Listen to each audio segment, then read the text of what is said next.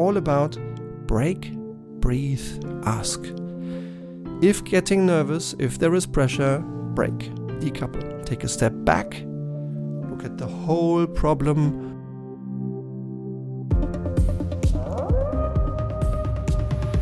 Yes, you can love conflict. In a major leadership transformation program with about 120 senior leaders a few years ago, one of them said, quote, Stefan, I have in fact come to love conflict. If used well, it's the fastest way to make progress. Unquote. And boom, spot on. Absolutely spot on.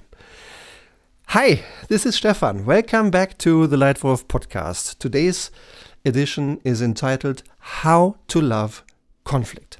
It's great to have you back here to exchange thoughts on the topic of strategy and leadership of how to lead yourself and others to success. Today, I'd like to speak about how you can turn problems and frustration into success and even better relationships. It's about how you can increase your productivity and your self confidence by learning how to love conflict rather than avoiding it. You, as a leader, you want success and you want enjoyment from your work for yourself and for your team as well. Often, this is easy to achieve because everyone is pulling together, and especially so when a company is successful. However, sometimes something gets stuck along the way. There is sand in the gearbox, there is something rubbing. We all know that. There is conflict. So, what is conflict? To my mind, conflict is a moment when at least two people have different opinions. At least one of the parties suffers from this. And it often arises from different interests, from different points of view, from sheer misunderstandings. Because people look at the same thing, but they do see something completely different. And it matters. According to an absence study by the Chartered Institute of Personnel and Development, mental stress, often resulting from conflict, is the main reason for long term absence from work today. 37% of respondents said that stress makes conflict more likely between colleagues. And it hardly ever makes people perform better or enjoy more. So it's an important topic, and that's why it's the topic of today's Leitwolf podcast. Now, looking back at my career 25 years in the corporate world, and now about 10 years consulting, training, coaching, keynotes on strategy and leadership, here is what I've learned. I've learned three practical lessons how to lead successfully in conflict. Number one, don't keep silent. Have the real conversation. Conflicts are necessary. They are often unavoidable. And if used well, they are helpful and often extremely valuable. They emerge through a different perspective. Unresolved, they do rob you of energy, or they have you, they will have you really be drained of energy. Or have you ever experienced a conflict that resolved itself? No. And how does it feel if you don't solve it? Uh, it, it stops you, it makes you think about it, sometimes night and day. It robs your energy. So don't ignore it solve it actively. Take some time to understand the other person's perspective first. Listen properly. When someone's speaking, don't just wait until it's your turn to speak. Listen. Listen properly. Not only to wait and be respectful, but to truly understand your partner's perspective. Because it's important. Rem- this reminds me of a moment I'll never forget. In my first employer, we made a substantial change in the way we went to market. We also shifted profit responsibility away from local countries into European, American, into regional headquarters. It was a massive change in the organization, and for quite some time we struggled. We really didn't know how to work together well in that new environment, and we, we really struggled. Until one day, a, an excellent leader from the European headquarters came out there into our local market to just do one thing, which was to acknowledge that there is a conflict and to articulate look, ladies and gentlemen, I'm here today. I'm here today to listen. And that's exactly what he did. He spent four hours with us, with about 15 of us, to just do one thing. He listened and clarified. And he first wanted to understand before being understood. So, what he did was literally having the conversation, having the real conversation, and taking the time to listen. So, one more tip. Always prepare for conflict well. Always have it in person and never on email. Like this gentleman, he came out in person, he took a flight over to the country, he invested time, he framed the issue, he asked his question, and then he listen. So, tip number one how to love conflict. Don't keep silent, have the real conversation. Tip number two decouple, break, breathe, ask. One of the reasons that some of us find it difficult to deal with conflict is the stress that it can cause us. It reminds me of one of the the big early mistakes I made when I was a young manager. Not even one year in the business, um, I was uh, on a on a European marketing team, leading an important project that for me was the world. For the world, probably it was not quite that important, but for me it mattered big time. So consumer goods, big pallets of products, and uh, we uh, prepared the whole launch. I knew that quite a couple of dollars in terms of results, and people working on this project depended on me doing my job well.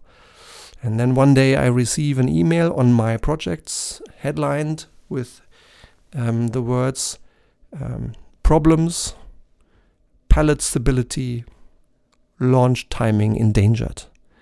And I read the email and I probably turned face color a couple of times and I got pale and I got nervous.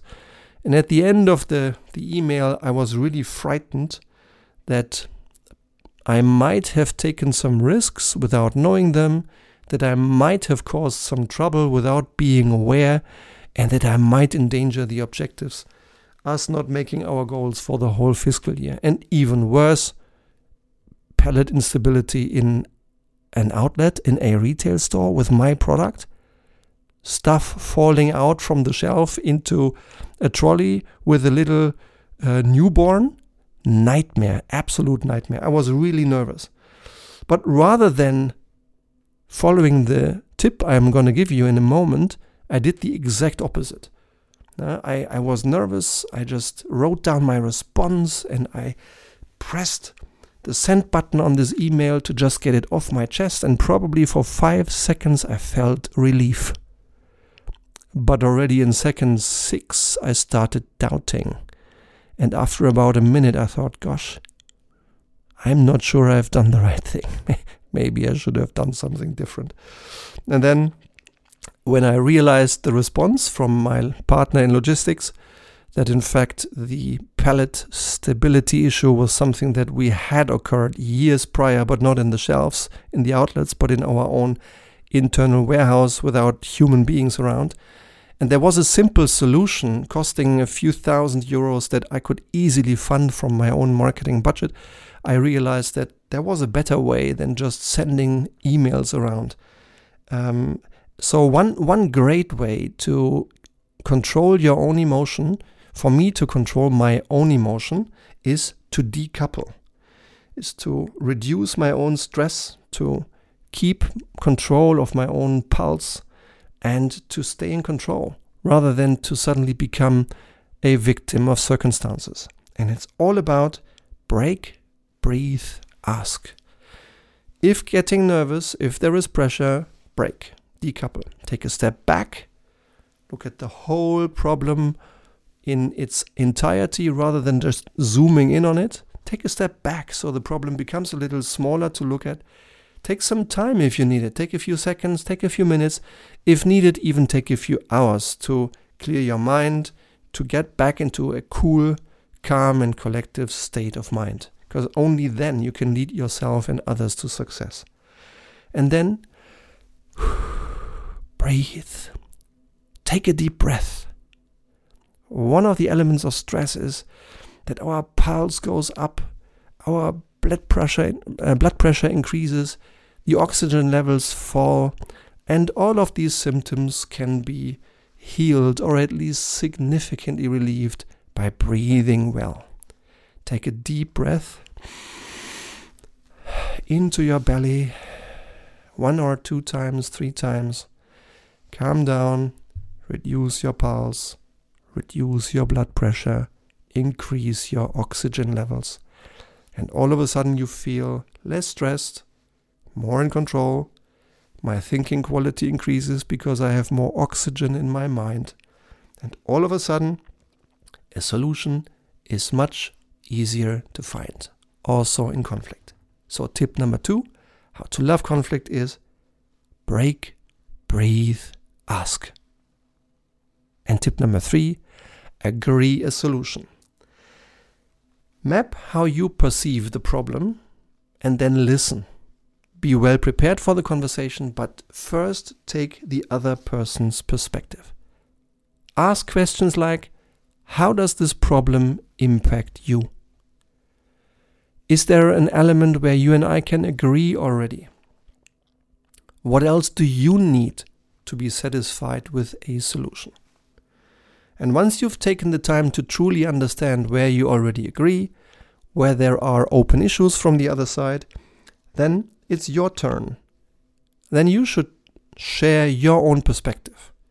You should share what you need to be happy with a solution to the conflict. And you should start searching for common ground. Where can we find common solutions that meet your and my needs? How can we come to a solution? And oftentimes you will find that by switching your your glasses, by exchanging perspectives and by taking the other person's perspective, by calming down yourself and by asking a few open, honest questions to take the other person's perspective first, half of the conflict is solved and is so much easier to solve the rest as well.